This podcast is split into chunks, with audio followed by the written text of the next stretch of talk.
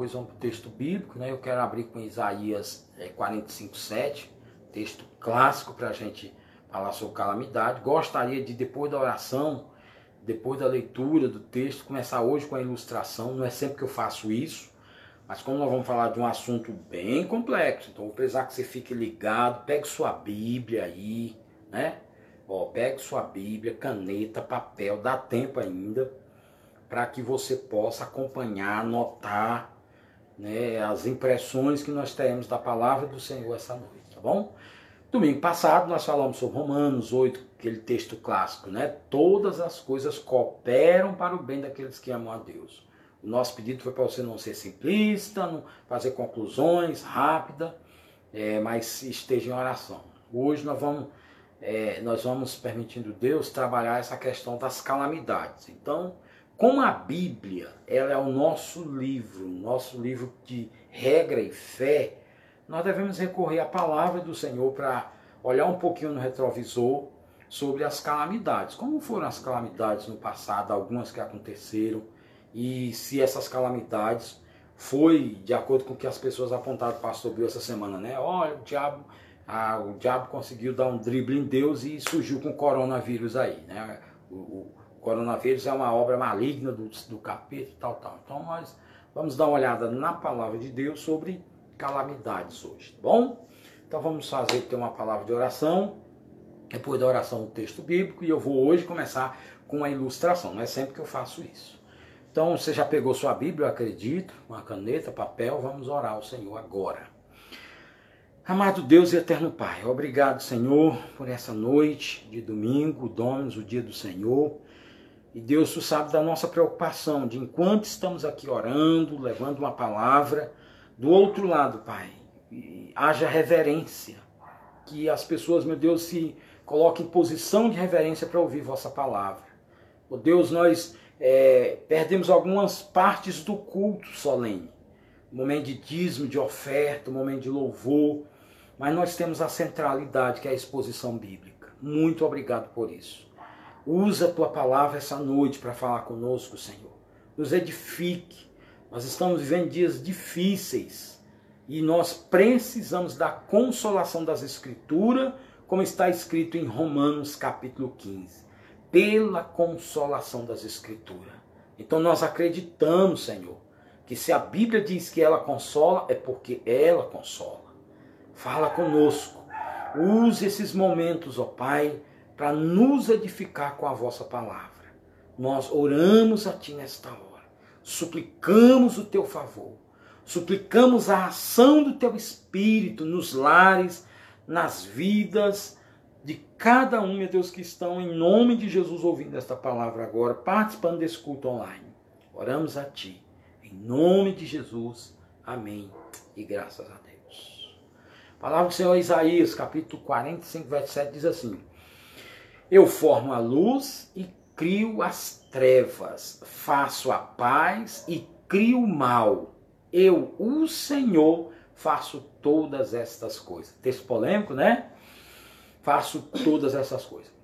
Então, primeira, primeira coisa que você deve guardar no coração: esse mal de Isaías 45, 7 não é o mal com U. Então, não é o mal moral, não é o mal de malignidade. É? é o mal com L. Então, que, qual é a diferença? É que o, quando Isaías diz é, para nós, usado pelo Espírito Santo, nós queremos que o texto é inspirado, a Bíblia é inerrante, falível o suficiente. Então, quando Isaías, usado pelo Espírito Santo, escreve, né, eu formo a luz, crio as trevas, faço a paz e crio o mal. Eu, Senhor, faço todas essas coisas. É, aí não é a malignidade, não é o mal moral que a Bíblia está falando, mas está falando das calamidades, que é o nosso tema, né? Então, Isaías 45, 7 está é, tá dentro do tema da noite, né? As calamidades e os decretos de Deus. Então, é, você já separa na sua mente isso daí. Ah, Deus cria o mal, mas é o mal calamidade e não o mal moral, né? Deus ele é todo bom, todo santo. Abacuque 5 diz para nós que ele é puro de olhos, que ele não pode ver o mal. Então, Abacuque 4, perdão. Então, não é, a, não é que Deus cria o mal moral. né? até porque o caráter de Deus é revelado em Êxodo 20, nos Dez Mandamentos. Mas o mal, calamidade. Ainda assim choca um pouco, né? Deus cria o mal.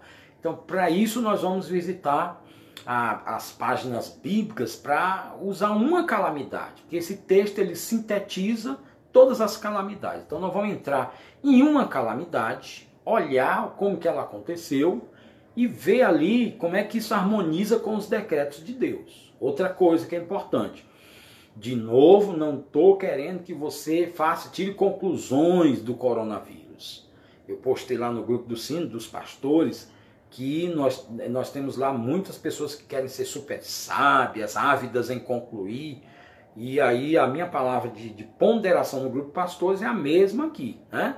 Nós estamos dentro do aquário, gente. Nós, é difícil o peixe julgar o aquário porque ele está lá dentro. Quem está lá fora é mais fácil, né? Então, não quero levar você para essa linha. Qual é a, a finalidade dessa mensagem sobre as calamidades e os decretos de Deus? É mostrar nas páginas bíblicas, e aí quando eu falo mostrar, eu não quero inferir, não é? a Bíblia não precisa de inferência, é, ou, ou, seja, não precisa o pastor Bill colocar uma mensagem na Bíblia. O que, que a gente tem que fazer? É retirar a mensagem bíblica para o nosso coração. Essa porque a Bíblia já é suficiente, inerrante e infalível. Então, a Bíblia já, já é palavra de Deus, não precisa do pastor bíblico. Então, o que a gente vai fazer aqui é visitar as páginas bíblicas e olhar uma calamidade e o objetivo geral da mensagem, falar sobre as calamidades e os decretos de Deus, é trazer paz para o nosso coração. É que a gente fique assegurado em Cristo, em Deus, não é? Aliás, o nosso Redentor, João 14,1, quando ele estava para ir assunto ao céu, estava ali já no, nos seus últimos dias de ministério terreno, ele disse o quê? Não se turbe o vosso coração, crede em Deus, crede também em mim. Casa do meu pai há muitos morados, se assim não for, eu vou teria dito. Né? E você sabe da sequência do texto de João 14,1. Então, Jesus teve a preocupação de, naquele momento de partida, deixar uma mensagem que confortasse o coração do colégio apostólico. Nós vamos nessa mesma direção. Há uma calamidade, né? não é pastor Bill que está dizendo isso, as autoridades de saúde, política, sanitárias, denominaram pandemia, então não é pastor Bill que está dizendo isso, está só descrevendo. Estamos vivendo uma calamidade, estamos vivendo uma pandemia. Ontem, o Mandetta, né, nosso secretário, nosso ministro da Saúde, ele falou uma coisa interessante. Ele disse que esse vírus é diferente dos demais porque ele atinge não só a saúde, ele atinge a economia, atinge o emprego, atinge a mobilidade. Então, não é palavras do pastor Bill, inclui fora dessa, tá bom? Então, é, Isaías 45, 7, ele vai falar de, da síntese das calamidades, né? Eu vou repetir para você, tá? Eu formo a luz e crio as trevas, faço a paz e crio o mal. Eu, Senhor, faço todas essas coisas. Bom, de novo, não é mal de malignidade, não é mal moral. Vamos para o próximo? Então, amados, eu gostaria de, de entrar num texto, expor alguns versículos sobre o, o sonho de Faraó, sua interpretação, e ali nós estamos vivendo uma calamidade que ultrapassa o sonho, né? É, você conhece muito bem a história do sonho de Faraó sobre as espigas e as vacas, né? Espigas cheias e boas e crestadas, vacas gordas e vacas magras, né?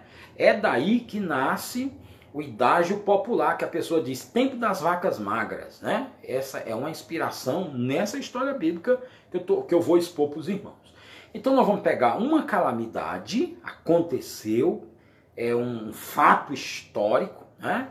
É a própria arqueologia prova que o Rio Nilo existe, que essa história tem fundos de verdade. Mesmo aqueles que não creem na Bíblia no seu completo, entendem que a história de Faraó e seu sonho é um fato histórico. Então, nós vamos visitar a história e como nós somos cristãos, partimos, né? Domingo passado eu falei sobre o ateísmo. Nós, nós temos um conjunto de pressupostos acreditamos, somos design inteligente, então nós acreditamos que o mundo não é por acaso, não veio de Big Bang, que o mundo foi pensado, inteligentemente pensado, e ele está sendo inteligentemente administrado. Esse é o nosso pressuposto, não abrir mão, é Bíblia Sagrada. Ah, mas o ateu crê que o mundo veio do nada, veio do, do acaso. Bem, aí é pegar os, os, o, que a gente chama das duas cosmovisão e ver qual é a mais coerente, né? O que, que é mais coerente? Olhar a complexidade do mundo, distância do Sol entre a Terra, é, a, a, nanotecnologia com o DNA, o cromossomos, e ver essa complexidade e entender que alguém inteligente fez todas as coisas, isso é um sistema, isso é criacionismo, né? isso é design inteligente. Ou acreditar, não, tudo aí foi por acaso, foi uma explosão. Qual é o mais coerente? Né? Nós costumamos dizer que não temos medo de sentar com o ateu e mostrar que o sistema bíblico ele é mais coerente. O sistema design inteligente, o sistema criacionismo, ele é mais coerente do que o sistema ateísmo. Né? Então nós partimos do criacionismo, nós cremos na Bíblia, nós cremos que a Bíblia é a nossa regra de fé e prática. Então visitamos um fato histórico que foi o sonho e o acontecido lá no Egito com é, Faraó e o seu sonho. E aí vai envolver o personagem José, que esse é, é, é central, né? Ele faz é, é, da família dos patriarcas, é um dos patriarcas. Então nós vamos pegar essa linha aí de José do Egito, tá bom? Eu preciso introduzir é, um pouquinho da história para você se situar, né? José vai é vendido pelos irmãos, os irmãos tinham inveja dele, joga no poço, passa os, os vendedores lá, os irmãos José resolvem não matá-lo, vende, ele vai para o Egito. No Egito ele passa mais percalços ainda, tem um problema na casa de Potifar. Ele vai preso, tem outro problema, porque ele interpreta o sonho dos dois moços lá e, e pede para ele lembrar deles: Ó, oh, lembra-te de mim quando você estiver lá na, na, mesa de Faraó. Ele é esquecido novamente. Então, essa é a introdução. José está preso no Egito e Faraó vai ter um sonho. E daí eu vou ler para nós Gênesis 41. Abra sua Bíblia aí, Gênesis 41, né? Versículo 25. Enquanto você abre aí, eu vou fazer minha ilustração aqui, tá bom? Ó, eu tô aqui com um copo descartável cheio de água, né? Pra você ver o nívelzinho da água movendo. E eu acho que isso aqui vai ilustrar um pouquinho sobre as calamidades e o decreto de Deus, tá bom? A água lá dentro do copo, se eu pegar um, um, um alfinete, qualquer objeto perfurante, e furar aqui embaixo, eu não preciso pedir a água para sair. Água, saia, por favor, vem para fora. Não, ela já vai vir naturalmente. É o curso natural dela. E isso vai ajudar no final da, de nós vermos a, a, as calamidades e os decretos de Deus. Tá bom? Essas paredes do copo de plástico, né? Essas ilustram né, é, o que está retendo mal, o que está segurando né, a água de vir para fora. Né? A água ela já quer vir para fora. Se eu furasse aqui, eu não precisava pedir para a água vir para fora. Ela já viria naturalmente. Depois eu volto na ilustraçãozinha do copo d'água. Vamos prosseguir aqui. Então você que já abriu sua Bíblia, Isaí, é, Gênesis 41, verso 25 diz assim para nós, ó. Então lhe respondeu José. José já, o faraó teve o sonho, amanheceu perturbado, e pede para alguém interpretar. Ninguém conseguiu interpretar o sonho. O copeiro lembrou: Olha, hoje eu estou lembrando de um mal que eu fiz. O farol diz qual? Eu estava preso e aí lá tem um rapaz que interpreta sonho. O farol diz: Chama ele para cá. José sai da prisão, se barbeia, troca de roupa e vem à presença de Faraó. E aí começa o nosso episódio para olhar né, esse momento de calamidade na humanidade. Naquela época também foi uma calamidade geral também, né? Pandêmica. Então, por isso que o texto inicia, verso 25 de Gênesis 41, dizendo: Então lhe respondeu José. José está respondendo a Faraó, tá bom? Aí ele diz assim: O sonho de Faraó é apenas um. Por que, que José diz assim: o sonho de Faraó é apenas um? Porque Faraó, na verdade, teve dois sonhos. Primeiro sonho, ele sonhou com as espigas, né? Ele sonhou que estava na beira do Nilo e nascia um pé de milho e saía sete espigas, não é? é, bem crestadas, bem, bem, bem, go, bem bonitas, né? As espigas. E depois vinha outra, aquele, vinha outro, outro pé de, de milho e as espigas crestadas, toda xoxa, não tinha nada. Aí ele vai tem outro sonho. O outro sonho é o quê?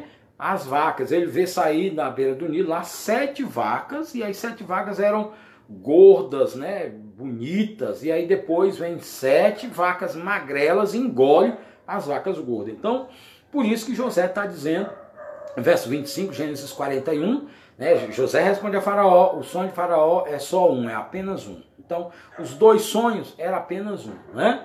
Isso é, nos arremete para como os, os, profetas usavam o paralelismo para ensinar, que era dizer uma coisa e firmar com outras palavras aquela mesma coisa. Deus está fazendo esse paralelismo né, no sonho de Faraó. Deus faz Faraó ter um sonho e depois dá um outro sonho que não é outro de um outro significado, mas é um outro para confirmar o primeiro. Por isso que José diz para Faraó: olha, o sonho de Faraó é apenas um. José já está interpretando, né?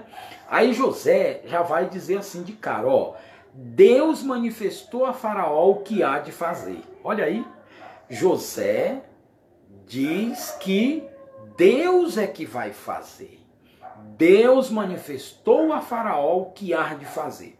Então, para a perguntinha que fizeram na semana do pastor Bill, quem trouxe o coronavírus foi Satanás, tira suas conclusões lá. Mas aqui o que, que a gente está vendo nessa calamidade pontual, que a fome que o mundo enfrentou, a seca, a escassez, né? A Bíblia está dizendo que Deus ia fazer, né? Gênesis 41, 25.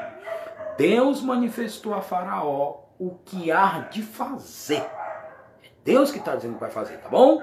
Primeira impressão que você deve ter dessa calamidade. Então nós aqui já conseguimos fazer algumas reflexões. Por exemplo, Imagine as consequências de sete anos de seca, gente. Sete anos sem chover, sem a terra produzir, porque é essa narrativa bíblica que eu estou resumindo para você. Não é? Imagine quantas crianças morreram desnutridas, quantas famílias perderam seus bens. Né? Imagina a catástrofe que foi na época, uma coisa de sete anos. Estou falando três meses, um ano, um semestre. E não sou eu, estou só descrevendo. Estou falando que a Bíblia está falando sobre sete anos. Sete anos de calamidade, irmãos. Imagina os prejuízos mundial que foi a época, né? Então vamos para frente. No verso 26 diz assim: As sete vacas boas são sete anos, e as sete espigas boas também são sete anos. O sonho é um só. Verso 26, 27, lendo 27 agora, tá? Gênesis 41, 27. As sete vacas magras e feias que subiram após as primeiras serão sete anos, bem como as sete espigas mirradas e crestadas do vento oriental serão sete anos de fome. Tá vendo? Sete anos de fome. Eu não consigo, minha mente não consegue captar como que foi essa tragédia de sete anos de fome. Verso 28 diz assim: Esta é a palavra como acabo de dizer a Faraó. Verso 28. Que Deus manifestou. É assim que a Bíblia está dizendo. Perceba já essa. É importante você perceber isso daqui. A Bíblia não está dizendo que Deus viu. É? Claro que tem um texto lá em Pedro que fala sobre a presciência de Deus. Claro, se Deus ele é. Se ele decreta, ele também é. Ele é. Além de, de ser de, de ter os seus decretos, ele vê também, né? Não pode colocar o futuro lá e não conseguir vê-lo. Então, mas perceba que aqui a gente já foge da presciência. O que, que a, a doutrina da presciência diz? Ela diz que o futuro está lá e Deus viu o futuro. E qual é o problema que nós temos que ficar só nesse degrau? Que é uma verdade, Deus vê o futuro. Mas qual é o problema de Deus apenas ver o futuro? É, por, é que isso tocaria na soberania de Deus. Porque se Deus apenas vê o futuro, quem colocou o futuro lá? Percebe a profundeza da coisa? Se Deus, bem devagar para ver se você abre o entendimento. Se Deus apenas vê o futuro, quem colocou esse futuro lá? Então, para nós que somos soberanistas, né? reformados, que cremos nos princípios da reforma, é pouco, é um degrau raso. Deus não apenas vê o futuro, mas foi Deus que colocou ele lá. Deus é atemporal. Deus não está preso ao espaço e ao tempo. Por isso que o Salmo 139 vai dizer para nós que a noite e o dia são para ele a mesma coisa. Para Deus não tem diferença. Ah, tá de noite, tá de dia. Deus está fora desse plano. Esse plano aí é um plano humano nosso, né? Então, versículo 28 de Gênesis 41, palavras de José. Esta é a palavra como acabo de te dizer, ó Faraó, a Faraó, que Deus manifestou a Faraó o que há de fazer. Então, aí está um decreto de Deus. Deixa eu falar bem devagar para você. A calamidade dos sete anos de seca Era um decreto divino. Não havia nada que pudesse ser feito para mudar isso. Tão certo como o sol vai nascer amanhã. Não vai adiantar, pastor Bill, conclamar. Vamos fazer uma grande corrente de oração para que o sol amanhã não nasça. O sol não vai nascer porque nós vamos orar, vamos orar, vamos orar. Não vai adiantar, porque isso está dentro dos decretos de Deus, tá bom? As estações estão dentro do decreto de Deus, os salmos garantem isso. Mais um, vai passar? Então, o verso 29 diz assim: Eis aí vem sete anos de grande abundância por toda a terra do Egito. José descrevendo para o faraó. Seguir-se-ão sete anos de fome, e toda aquela abundância será esquecida na terra do Egito. Olha só como é que fecha o verso 29 e a fome consumirá a terra. Perceba que ah, o verbo ele está no seu, ele está como um verbo concreto, né? É, consumirá, não está em gerúndio. Então, é, de novo a gente percebe o decreto de Deus aí. Não há possibilidade. Deus não está abrindo possibilidade. Olha, pode ser que consuma. Se o ser humano fizer isso, aí não vai consumir. Não. José é claro com o faraó. Olha, a fome consumirá a terra, vai acontecer. Então nós estamos estudando a palavra de Deus, vendo uma calamidade, é, provada arqueologicamente que ela é histórica, aconteceu mesmo. Né? Tanto é o nosso idade que a gente usa aí as palavras, né? Olha, nós estamos no tempo das vacas magras. Isso, essa, essa, esse idágio foi inspirado nessa passagem bíblica, tá bom? É, verso 30 diz assim, é, verso 31 diz assim, ó. Gênesis 41, verso 31. E não será lembrada a abundância na terra em vista da fome que seguirá, porque será gravíssima. Viu de novo? Será. A, a fome será gravíssima. Vai acontecer mesmo. Deus decretou esse negócio. Bom? Verso 32, para que aqui é que a coisa pega. Você está de Bíblia aberta aí? Gênesis 41, 32. Aqui que o negócio pega.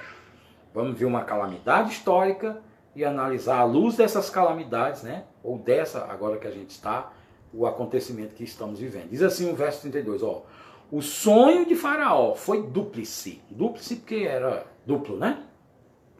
Porque a coisa é estabelecida por Deus. Aí, irmãos, nos diz, aí nos, nos desmorona, né?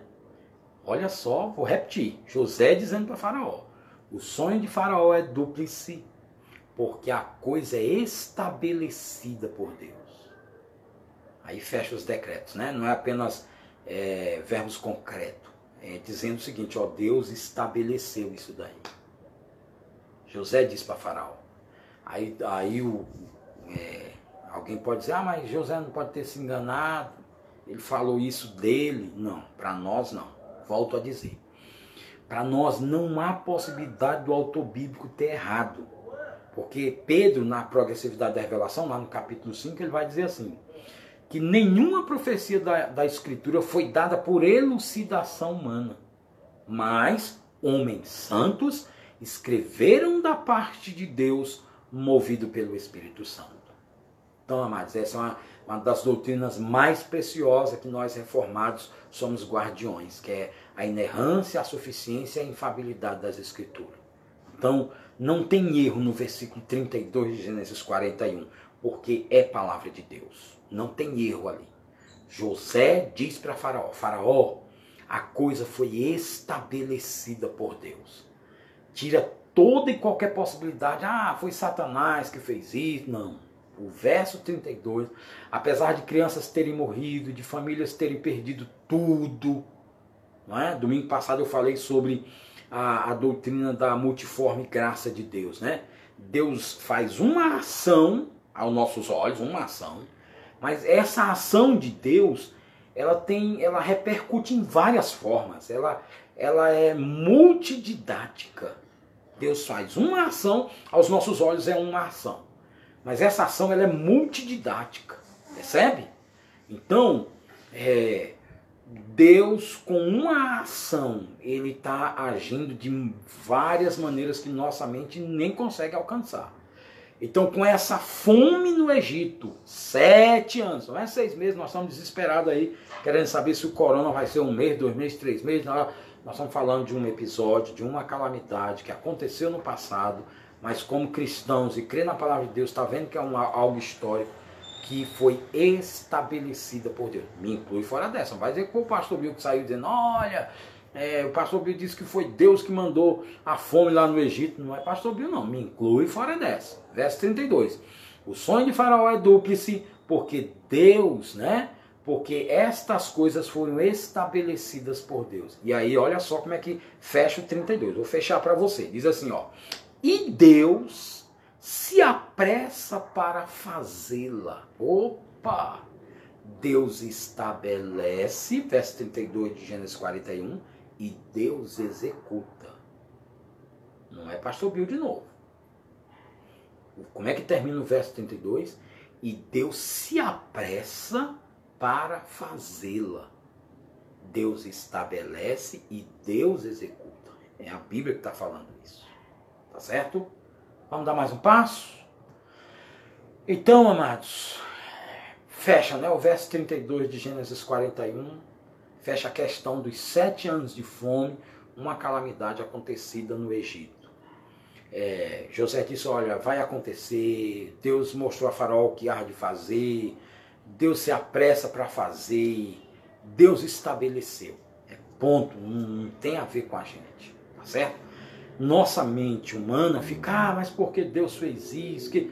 É especulações. É especulações. Não tem condições de entrar até porque nós não vamos ter essas respostas. Tá? É, a Bíblia diz assim para nós em Jeremias: as coisas reveladas pertencem aos homens e as ocultas pertencem a Deus. Bom, nós partimos a, da revelação. Nós não, é, um reformado, um cristão reformado, ele não trabalha com filosofia. Nós não filosofamos. Nós tudo nosso é baseado em exegese. O que, que é exegese? É tirar do texto, é florar, né? É tirar de dentro para fora. Nós trabalhamos com exegese. Então a gente é, trabalha a partir da revelação. O que, que Deus revelou? Então o versículo 32 que eu acabo de dizer para os irmãos de Gênesis 41 é, é uma revelação de Deus, né? A revelação especial, de, de passagem, que é a palavra do Senhor. Deus se se mostra às suas criaturas por duas revelações: a revelação comum e a revelação especial. O que é a revelação especial? A palavra de Deus, as escrituras sagradas. E a revelação comum, pastor? É a criação. Né? Salmo 19, do 1 ao 5. Os céus proclamam a glória de Deus, o firmamento anuncia as obras das suas mãos, um dia discurso outro dia, uma noite revela conhecimento a outra noite, não há linguagem, não há palavra, deles não se ouve nenhum som, no entanto, por toda a terra se faz ouvir a sua voz. Isso é a revelação comum de Deus. Deus se revela de maneira comum através da criação e de maneira especial através das escrituras. Para que serve a revelação comum, a criação? Para deixar os homens indesculpáveis. Romanos capítulo 1, não é? Porque Deus, todas as coisas se pode conhecer a respeito da divindade, é manifesta entre ele, porque Deus manifestou a própria criação testifica de Deus, bem como o seu próprio poder, para que os homens sejam considerados indesculpáveis. Estou só parafraseando Romanos capítulo 1 a partir do 20, tá bom? Então é para os homens se tornarem indesculpáveis a revelação comum. Ninguém vai ter desculpa, né? É para o ser humano olhar para o sol e reconhecer que existe um Deus, olhar para o passarinho e reconhecer que existe um Deus. Então, a criação comum, por isso que os índios, os homens da caverna, não vai ter desculpa. A revelação comum é para deixar o homem sem desculpa. E a revelação especial? Ela é para salvar os eleitos. O, o, o, próprio Salmo 19 que eu acabei de citar para os irmãos, no, no próximo verso, vai dizer assim: ó, a lei do Senhor é perfeita e restaura a alma. Aí mudou, né? A Bíblia tem o poder de ir na alma. Hebreu já diz isso para nós, porque a palavra de Deus é viva e eficaz e mais cortando do que qualquer espada de dois gumes e é apta para discernir os pensamentos e propósitos do coração e dividir juntas e medulas, alma e espírito. Só a Bíblia, só o único livro que consegue ir na alma do ser humano. O livro de matemática vai ensinar a calcular, a boa cognitiva, os livros de conto vai emocionar, vai descer o coração, vai visitar a alma, só as escrituras sagradas. A lei do Senhor é perfeita e restaura a alma, tá bom? Então nós mostramos aí e fechamos com 32 de Gênesis 41 que a coisa ali foi estabelecida por Deus, não é pastor Bill, e que Deus tinha pressa em fazê-la. Deus estabelece e Deus executa, Deus faz. Então nós vamos pegar um outro exemplo, que é o exemplo de Jó. Né? Muitas pessoas também, como foi a questão do coronavírus, perguntam: ah, Satanás conseguiu enrolar Jó. Vamos ver então. É, daqui a pouco eu volto para a ilustraçãozinha do copo d'água, né? Talvez até depois da leitura aqui do versículo. Jó, capítulo 1, verso 12. Sua Bíblia aí para nós, abre aí. Jó, capítulo 1, verso 12. Diz assim: Disse o Senhor a Satanás: Eis que tudo quanto ele tem está no teu poder. Somente contra ele não estendas a mão. E Satanás saiu da presença do Senhor. Você já sabe, a história de Jó é outra história histórica, é uma outra calamidade histórica. Eu trouxe uma, uma calamidade coletiva, uma pandemia, né? Atingiu várias nações. Não é bem pandemia porque não tem a ver com doença, né? Uma pan. E agora eu estou trazendo uma calamidade pessoal. Trouxe uma calamidade coletiva, é, o, sonho de, o sonho de Faraó e a fome no Egito. E agora eu estou trazendo uma calamidade pessoal. A gente ver as duas coisas na Bíblia, né? A Bíblia não é nossa regra de fé e prática. Então vamos ver uma calamidade pessoal. A história de Jó, no verso 1, verso 12, no capítulo 1, verso 12, fica bem claro, né? Que Satanás estava rodeando a terra e ele tem um acesso e Deus pergunta por onde ele andava e diz: Viste meu servo Jó, você conhece bem essa introdução. Nós lemos o versículo 12 a propósito para mostrar essa presença de Satanás, essa ação de Satanás, né? E aí eu vou voltar aqui para o copo, porque eu já vou com o versículo para terminar de explicar. Ó, então a água, a água dentro dos decretos e as calamidades, é como se fosse o mal. A água é como se fosse o mal. E Deus como se fosse o copinho aqui, ó. Né? Ou Deus domina o copinho, fica melhor, né? Aqui é uma, uma, uma circunstância e Deus usa, aqui, vamos chamar aqui de mês de graça, o copo é os meios de graça. Os meios de graça refreou o mal, ficou melhor. Né? Então, a água é como se fosse o mal. E o copo é os meios de graça. E Deus é o controlador de tudo. Então, é, entenda isso. Se Deus furar o copinho, tirar aqui uma brechinha do meio de graça, ele não precisa pedir água para sair. Entendeu? A água já vai vir naturalmente. Assim é a ação do mal. É, Deus não precisa pedir para Satanás ficar mal. Ou Satanás fica ruim hoje para fazer um negócio ali. Não, não precisa. Satanás já é todo mal, ele não quer o nosso bem, ele já é das trevas, ele já é o pai da mentira, ele já é mal. Ele está ele tá sendo é refreado. Quando há qualquer liberaçãozinha, ele faz isso por si só. Isso vai ficar muito claro na nossa conclusão. Eu sei que eu estou falando coisas profundas, né? Mas nós estamos tendo esse, esse, esse tempo que, é, nesse culto online, nós estamos tendo mais centralidade do culto que a exposição das escrituras. E como eu amo esse negócio, eu vou aproveitar. Tá certo? Então, Deus não precisa pedir para Satanás ser mal. Ele já é mal por si só. Basta liberá-lo como uma água que está no copo descartável. Se furar com um alfinetezinho, não precisa pedir para a água sair. Percebe? O que precisa é reter o mal, e é isso que Deus faz com os meios de graça. Hoje não é o caso de falar sobre os meios de graça, né?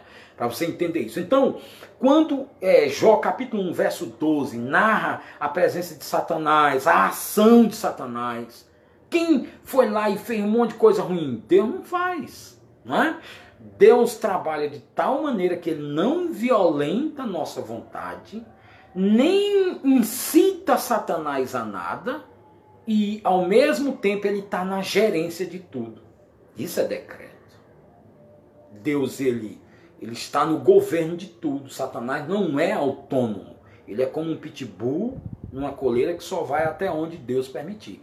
Tanto é que o versículo que eu acabei de ler para você, Deus diz assim para Satanás: Eis que tudo quanto ele tem está em teu poder, somente contra ele não estenda a mão. Deus não está fazendo pedido, Deus não precisa pedir nada para ninguém. E Deus não está pedindo a Satanás, ô oh, Satanás, não, somente isso, não faz isso não. Não, Deus não precisa pedir. Por isso que o soberanista não trabalha com, com um Deus que precisa pedir nada a Satanás.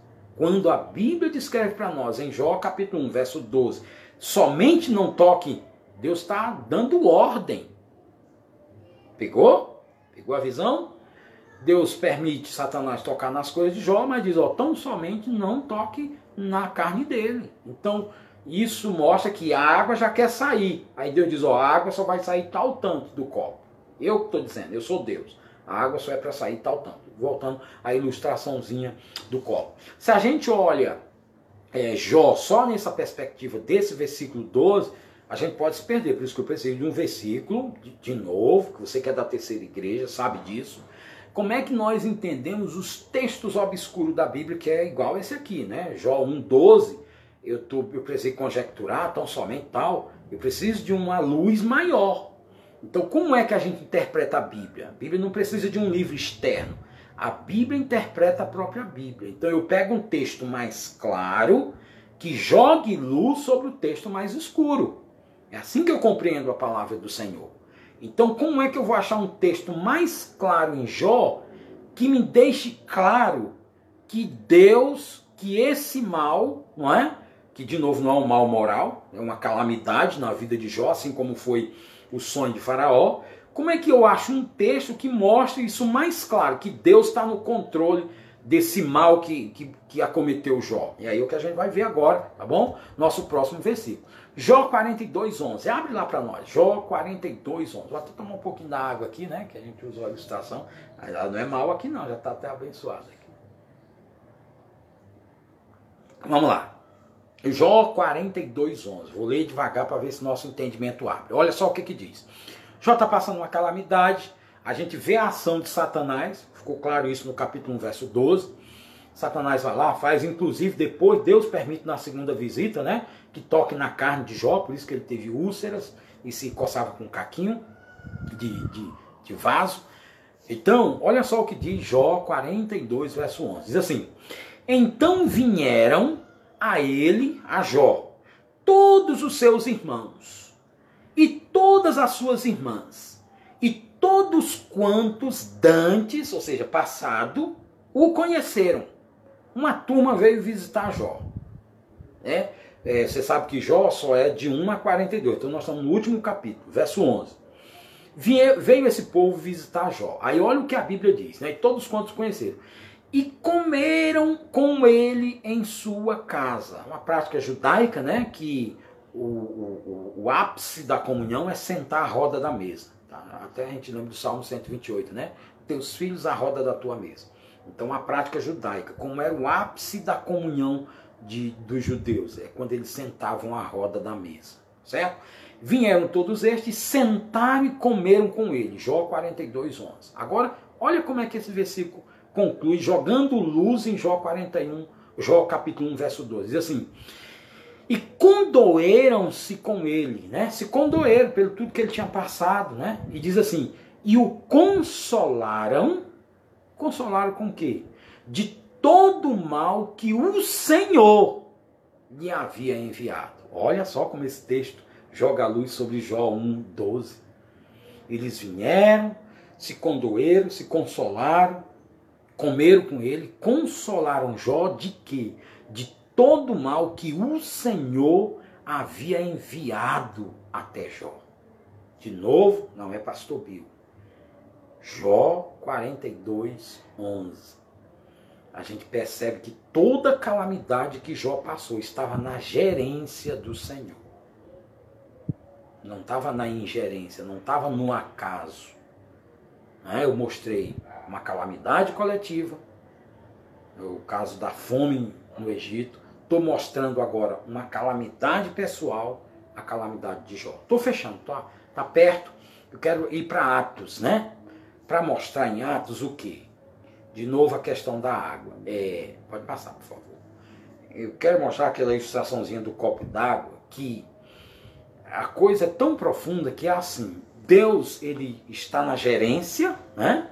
Como esteve em Jó, como esteve em Faraó, de tal maneira que o homem também não deixa de ser responsável. Você deve estar dando um nó na sua cabeça aí. É, Deus age Deus controla, Deus permite e ao mesmo tempo o homem é responsável. Não pensa, ah, pastor, então o homem não é responsável por nada. Quem podia, se eu fecho essa mensagem só até Jó, podia dar essa impressão, né? Não, pastor, então tudo bem, compreendi. Deus, então, ele decreta, ele está na gerência de tudo. Então, sabe de uma coisa? Eu não tenho responsabilidade nenhuma. Se eu matar alguém, se eu fizer um mal lá, a culpa é de Deus. E aí que está a profundidade dos decretos de Deus, né? Deus decreta a permissão. Né? Deus não precisa. Volto lá na historinha do copo d'água. É, assim como se a gente furar o copinho não precisa pedir para a água sair, Deus não precisa incitar Satanás ao mal. Deus não precisa pedir para Satanás ser mal. Né? Assim também as, nós, criaturas pós-queda. Né? É, Deus não precisa pedir, vai pecar. Deus não precisa incitar ninguém a pecar. Se ele não refrear com a sua graça e misericórdia, já vai acontecer o mal. Esse é o detalhe. Então nós estamos estudando as calamidades e os decretos de Deus, tentando nos consolar de que Deus está na gerência, Deus está no controle, nós não precisamos desesperar. O que a gente precisa é se responsabilizar, né? E hoje, quando eu estava lá entregando as cestas, eu agradeço as pessoas que postaram para me tomar mais cuidado. Eu tenho até orado a Deus, de fato, né? Tem que tomar cuidado mesmo. Se você está certo, eu estou errado, eu tenho que orar mais, saber como é que eu vou administrar essa diferença aí, porque tem uma diferença aí que quem está me reclamando está ganhando, né? Quem está me reclamando está ganhando. Então, mas que bonito a terceira igreja, né, alguns irmãos, é irem à luta levar a cesta básica nas casas. E aqueles que não puderem ir, orar, ore, né? Vou liberar aqui uma palavra que o presidente do Sino falou para mim no privado. Né? Ele disse o seguinte: olha, incentive sua igreja a, a fazer as cestas básicas. E é possível, irmãos. Nós não precisar que o pastor fique buscando cesta básica fora. Possível se a gente se organizar. Só essa palhinha aí, né? Então, isso para dizer que nós somos responsáveis. Apesar de Deus, ou Deus está no controle, pastor vem mostrando isso nessa live, né? Deus está no controle, Deus não perde controle, Deus está na gerência de tudo. E aí, eu, se eu fechasse só até ali, podia dar a impressão de que, ah, pastor, então Deus decreta, Deus administra, eu estou livre e não sou responsável. Então eu vou fechar com Atos para tirar essa impressão nossa aí, tá bom? Atos capítulo 4, abre lá por favor. Atos capítulo 4, versículo 26 a 28, para a gente fechar essa live sem deixar essa impressão.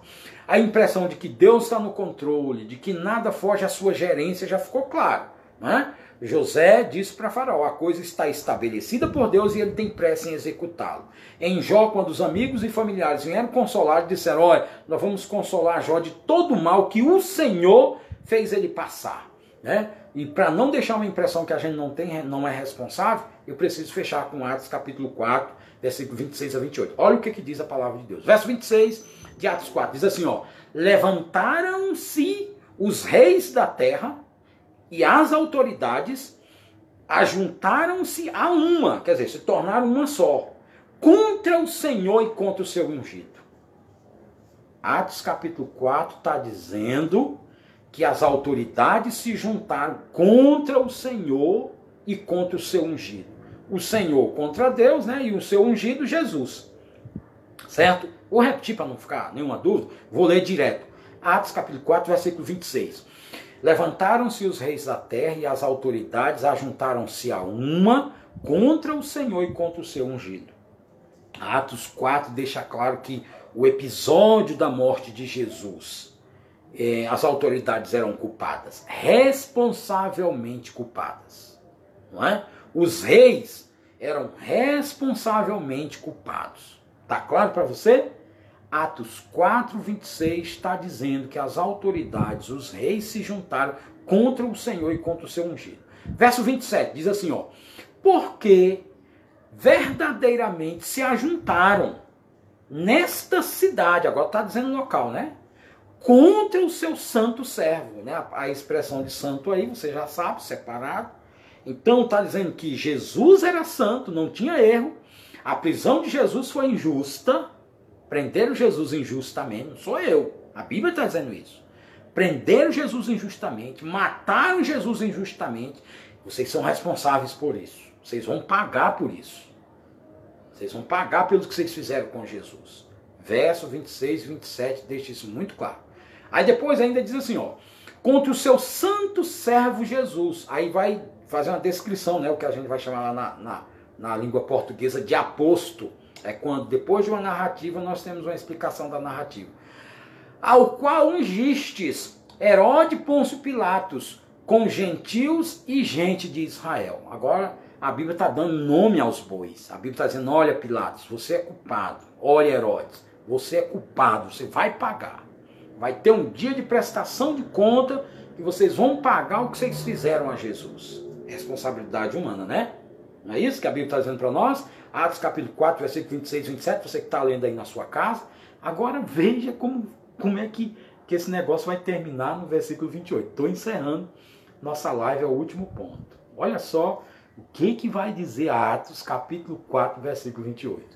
Se o 26 e 27 deixa muito claro a responsabilidade dos reis, dos governantes, que eles foram injustos com Cristo e fazer aquilo com Jesus, olha o que diz o verso 28, meu irmão. Diz assim, ó: "Para fazerem tudo quanto a tua mão e o teu propósito predeterminaram." E agora? Para fazerem com Jesus tudo quanto a tua mão e o teu propósito predeterminaram. Percebe? Eles são moralmente responsáveis pelos seus erros. E ao mesmo tempo, esses erros não acontecem à parte de Deus. Herodes e Pilatos não surpreenderam a Deus. A Bíblia diz que aquilo ali estava predeterminado. A Bíblia diz para nós que ali era propósito de Deus. Você já sabe que Jó 42 né, vai dizer: Bem sei que tudo podes, meu amado, e nenhum dos teus planos pode ser frustrado. Não é? Deus não precisou violentar a vontade de Pilatos e de Herodes. Não precisou. Basta Deus liberar. Então ele é responsável. Mas Deus libera para um propósito maior que nos foge. Por isso que você não deve ser simplista no coronavírus, né? Ah, porque é, fizeram uma figura de Jesus lá na avenida, na, na Sapucaí. Uai, o Salmo diz que o Senhor não nos trata segundo as nossas iniquidades. Como é que eu vou me apressar para dizer isso? Por outro lado, essas pessoas são responsáveis. Então não podemos ser simplistas.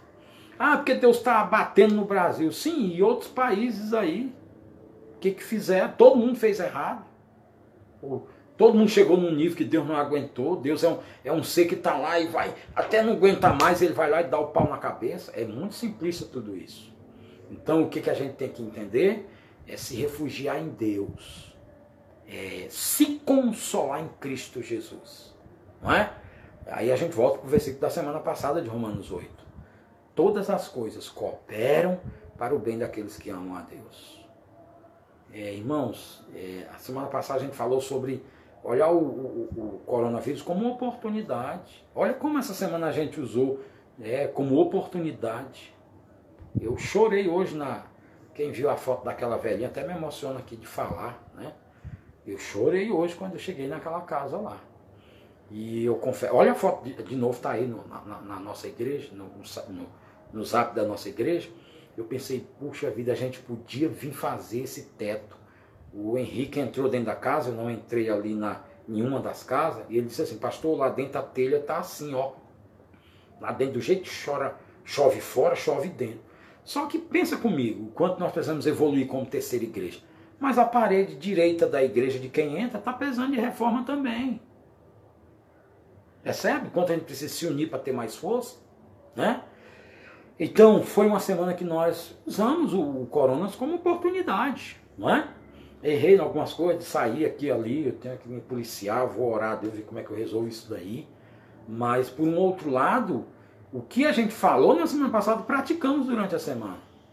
Quantas eu recebi, a gente, a gente manda às vezes eh, postagem lá para o Piauí, quantas pessoas mandaram de lá para cá, né, dizendo, ó, até igrejas lá, eu tenho um zap pessoal, a pessoa fala, ó, vou fazer isso na minha igreja. Então, já foi lá a extensão da coisa, tá bom?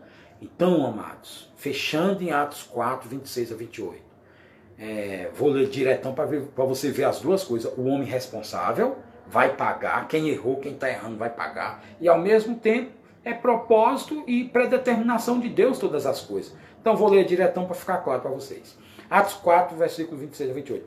Levantaram-se os reis da terra e as autoridades se ajuntaram a uma contra o Senhor e contra o seu ungido. Porque verdadeiramente se ajuntaram nessa cidade contra o seu santo servo Jesus, ao qual ungistes Herodes e Pôncio Pilatos, com gentios e gente de Israel, para fazerem tudo quanto a tua mão e o teu propósito predeterminaram. É, Herodes e, e, e Pilatos só fizeram aquilo com Jesus porque Deus tinha predeterminado e era propósito de Deus. E ao mesmo tempo, eles vão pagar, são responsáveis pelos que fizeram, pelo que fizeram. Então, amados, nenhuma calamidade, nem a morte de Cristo, nem o sofrimento de Jó, nem os sete anos de fome do Egito, nenhum dessas passagens bíblicas que eu mostrei está fora da gerência de Deus. Aí fica a perguntinha, né? Por que, que o coronavírus seria de Satanás? Se na narrativa bíblica a gente não consegue ter essa percepção. Percebe? Deus em Cristo nos abençoe. Vamos continuar tendo nossas responsabilidades, ajudar a combater os efeitos do coronavírus, se consagrar a Deus para tirar as lições para mim. Deus age de multiforme, né? O que, que Deus está querendo ensinar a mim de dentro disso tudo e me conformar mais à imagem de Cristo. Rapaz, é, mesmo sem ter culto na igreja, a igreja não está aberta, mas eu estou cada dia me parecendo mais com Cristo Jesus. Que Deus em Cristo te abençoe. Quero liberar uma última oração aqui para nós, impetrar, impetrar a bênção apostólica. Amado Deus, eterno Pai, muito obrigado, Senhor. É, uma exposição dessa nos traz um certo alento, que o Senhor não está com a mão encolhida, que Satanás não está liberado para fazer o que quiser, que o Senhor está na gerência de todas as coisas. Ainda que no nossa mente finita a gente não consiga compreender, ter todas as respostas, o nosso pastor tem nos chamado a atenção para a gente não ser ávidos por resposta, mas que a gente saiba viver esse momento para a glória do Senhor. E aí cabe cada um de nós tirar lições pessoais, meu Deus. Oh Deus, obrigado, porque quando nós olhamos para as calamidades na história, a gente vê que nenhuma delas fugiu ao controle do Senhor. Que isso traga alento e conforto, esperança em Cristo Jesus para cada um de nós. Eu peço que o Senhor aplique tua palavra aos nossos corações em nome de Jesus.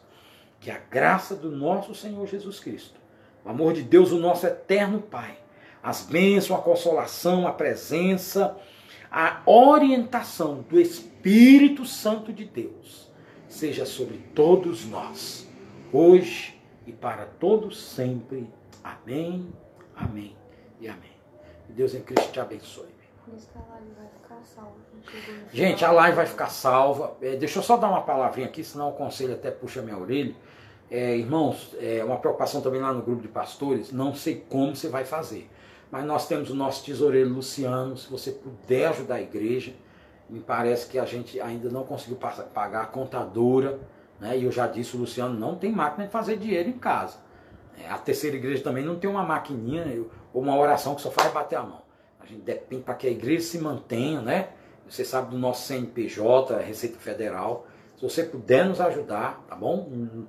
Sou meio constrangido para falar sobre dinheiro, mas não sei como é que o Luciano vai se virar esse mês, não. Deus dê habilidade a ele e coração aos irmãos, em nome de Jesus, tá bom? A live vai ficar salva, e aí e agradecer a Ruth que tem prestado esse serviço para a Igreja do Senhor, tem sido um suporte para mim. Então eu louvo a Deus pela vida da minha filha, em nome de Jesus. Deus abençoe, meus irmãos. A paz.